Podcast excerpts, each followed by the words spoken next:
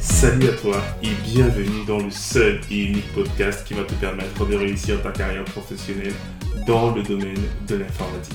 Je suis Diran Tafel, formateur et consultant passionné dans l'IT et plus précisément dans le cloud et le DevOps. Et dans ce podcast, je te partagerai toutes mes connaissances, ma passion, mes conseils, mes tips qui te permettront de te reconvertir dans le domaine de l'IT ou encore monter en compétence sur des technologies d'actualité et enfin te lancer en freelance. Donc si l'un de ces trois thèmes t'intéresse, n'hésite pas à t'abonner à ce podcast et le partager autour de toi.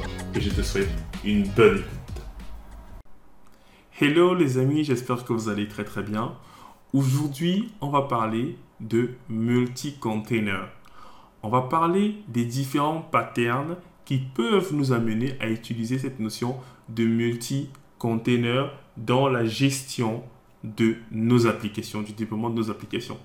Après les épisodes que nous avons faits sur la gestion de sa carrière, etc., donc des sujets un peu soft skills, on va revenir un peu sur les hard skills en présentant ce concept qui pour moi est tout simplement magnifique.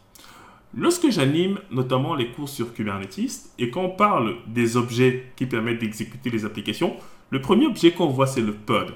Donc le pod, c'est cet objet Kubernetes là qui va nous permettre effectivement d'exécuter des applications parce que le pod contient un ou plusieurs conteneurs. Et lorsque j'ai fait cette présentation aux apprenants, je leur dis, d'après vous, est-ce qu'il est normal qu'un pod contienne plus d'un conteneur?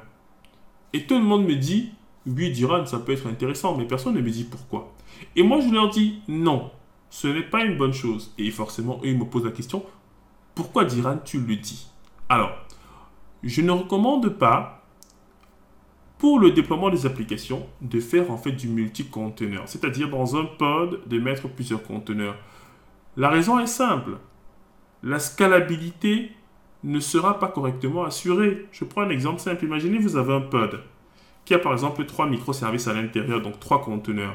Si vous devez scaler ce pod-là, c'est-à-dire augmenter le nombre de réplicas, en fait, vous allez augmenter le nombre de réplicas pour les trois applications, alors que c'est peut-être uniquement le back-end qui a besoin d'être scalé, ou alors le front-end du fait de la popularité de l'application, et du coup, il y a beaucoup de gens qui se connectent à l'application. Et malheureusement, quand vous allez scaler, forcément, vous allez en réalité redéployer vos microservices. C'est pour ça que je dis, le fait de mettre plusieurs conteneurs dans un pod, ça peut être, ça peut être problématique pour sa scalabilité et même également pour la gestion. Lorsque vous allez vouloir assurer la maintenance de votre infrastructure, de votre application, de vos pods, quand vous allez faire des modifications qui nécessitent la suppression du conteneur et, bien, et sa recréation, vous risquez fort de créer souvent un redémarrage des autres conteneurs et éventuellement la suppression et la recréation du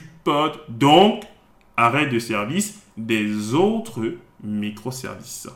C'est pour ça que je le redis encore, je n'interdis pas à mes apprenants de faire effectivement du multi-conteneur, mais je leur explique pourquoi est-ce que je le déconseille. Et vous allez me dire, mais dire pourquoi tu fais dans un épisode pour dire quels sont les patterns euh, pour faire du multi-conteneur pod? En fait, je vais vous expliquer que dans certains cas, ça peut être justifié et on identifie trois raisons pour lesquelles on peut effectivement faire du multi-container dans un pod. Le premier pattern, c'est le sidecar. Imaginez que vous avez une application qui a besoin, par exemple, d'accéder en fait à du code. Sauf que l'application n'a pas été codée pour aller rechercher en fait son code en continu et le compiler. Ça voudrait dire que vous pouvez donc avoir éventuellement un autre conteneur dans le même pod qui va en continu aller se synchroniser avec le code qui est par exemple sur GitHub, sur GitLab, sur Bitbucket, le récupérer, le compiler et le déposer tout simplement dans un volume qui sera aussi monté dans votre application front-end. Et donc, l'avantage d'être du coup dans cette architecture de multi-container pod, c'est qu'ils partagent en fait un même espace de réseau et un même espace de stockage. Donc tout le monde en fait voit la même chose. C'est comme s'ils sont collés, ils sont jumeaux. Donc là, on vient en fait aider le pod applicatif pour en fait faire ses opérations quotidiennes. Pour pouvoir travailler, il a besoin de certaines choses. Sauf qu'il n'a pas été codé pour faire ces choses-là. Et du coup, on lui donne en fait un ami qui va l'aider. Et du coup, ça peut donc être ce sidecar-là qui va lui fournir par exemple certains prérequis dont il a besoin et cela en continu. Le deuxième pattern, c'est le ambassador design. Le design ambassadeur. Imaginons, vous souhaitez avoir vos applications qui discutent de façon sécurisée, vos pods qui discutent de façon sécurisée. Sauf que vous n'avez pas codé l'application pour pouvoir gérer le chiffrement des communications, c'est-à-dire lorsqu'il reçoit une communication d'une autre application, il déchiffre le message, il le lit, il le traite et il renvoie la réponse après l'avoir chiffré.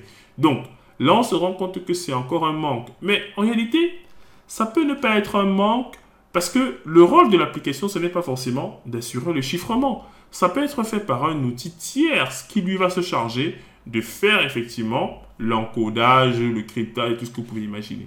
Et du coup, on va donc appeler ce composant-là, par exemple, un proxy ambassador. Ça veut dire que dans notre pod, on aura deux conteneurs. Le conteneur applicatif et le proxy ambassador qui va faire quoi? Pour chaque communication qui arrive, il va, intercepter le message, le décrypter et l'envoyer au conteneur qui est chargé de faire le traitement. Ensuite, quand le conteneur a fait le traitement, il envoie à nouveau à l'ambassadeur. L'ambassadeur intercepte, il encrypte et il renvoie sur le réseau. Donc, il vient en fait l'épauler. Parce que ce n'est pas le métier de l'application de faire ce chiffrement-là. C'est pas pour ça qu'on l'a fait. Une application est faite pour répondre à un besoin métier. Si on a fait l'application et que c'est un conteneur qui permet de faire, par exemple, euh, je sais pas moi, euh, des calculs mathématiques, mais qu'il ne fasse que des calculs mathématiques. Ne l'embêtez pas avec le chiffrement du résultat qu'il va envoyer. Mettez en place des mécanismes qui vont permettre d'épauler, et on revient encore sur ce terme, d'épauler le fonctionnement de l'application. Donc là, c'est le principe d'ambassadeur. Tout doit passer par lui et c'est donc lui qui va se charger de mâcher l'information et de standardiser le paquet qu'il va envoyer à l'extérieur ou qu'il va envoyer au conteneur avec lequel il se trouve dans le même pod. Et le dernier design pattern, c'est l'adaptator. L'adaptator, qu'est-ce qu'il fait? Imaginez, vous avez donc une application et vous souhaitez par exemple envoyer les logs. Vous souhaitez en fait avoir par exemple des métriques de monitoring. Vous voyez, vous voulez monitorer votre application. Sauf que votre application en interne ne possède pas les plugins ou le code qui permet en fait d'envoyer les informations à l'outil de monitoring. Et donc, à ce moment-là, vous pouvez avoir ce qu'on appelle un adaptateur, un monitoring adaptateur, qui sera aussi un conteneur à l'intérieur du pod, où se trouve le conteneur applicatif, qui lui a la bonne procédure pour aller requêter les métriques du conteneur, par exemple MySQL. Le monitoring adaptateur va faire des requêtes sur SQL et ensuite va exposer les différents résultats à l'outil de monitoring qui va venir récupérer dans l'optique de centraliser et l'envoyer à la maison mère, c'est-à-dire à l'outil qui va agréger l'ensemble des métriques de monitoring. Et on l'utilise énormément sur les clusters Kubernetes avec toute la suite Prometheus, Grafana et avec certains exporteurs. Ça veut dire qu'ils vont effectivement nous permettre d'embarquer pour chaque pod applicatif du même style, on embarque directement un monitoring adaptator qui va effectivement scraper les données et ensuite les envoyer ou en tout cas les exposer pour que notre centralisateur de monitoring vienne les récupérer. Parce que par défaut, peut-être que notre application n'expose pas ces métriques. En tout cas, ne connaît pas la procédure et peut-être même n'a même pas été faite pour ça. Une application n'est pas forcément là pour exposer ses métriques. Elle a fait son calcul, elle a fait son travail, elle joue le rôle peut-être de base de données, mais elle n'a pas forcément à envoyer les métriques quelque part. Non, on peut donc mettre quelque chose à côté qui va effectivement venir scraper les données comme on aime bien dire et ensuite les exposer donc, adapter en fait ce que l'application a comme données de métrique à ce que l'outil centralisateur en fait attend. Et donc, vous comprenez au travers de ces trois patterns, ces trois cas d'usage, que le but, c'est tout simplement de venir aider l'application. Parce que l'application n'avait peut-être pas vocation à jouer cette tâche-là. Et du coup, on vient lui apporter de l'aide. Et sauf que pour lui apporter de l'aide, il faudrait que cette aide de la face corps avec le pod applicatif c'est-à-dire soit proche du conteneur qui se trouve dans le pod de notre application. Donc voilà les trois, les patterns qui peuvent justifier ce cas d'usage-là. J'espère que j'ai été clair. N'hésitez pas à me laisser vos commentaires si ce n'est pas clair. Je referai un épisode avec plaisir. Mais je pense que euh, voilà, j'ai quand même expliqué euh, d'une façon assez simpliste les cas d'usage qui peuvent justifier ce que je refuse à mes apprenants quand je leur apprends ce que c'est qu'un pod. Et bien évidemment, continuez à partager les épisodes. Ça se voit dans les statistiques que vous en parlez autour de vous. Donc, merci beaucoup. Et laissez-nous des avis positifs sur les différentes plateformes sur lesquelles vous nous écrivez, vous nous suivez.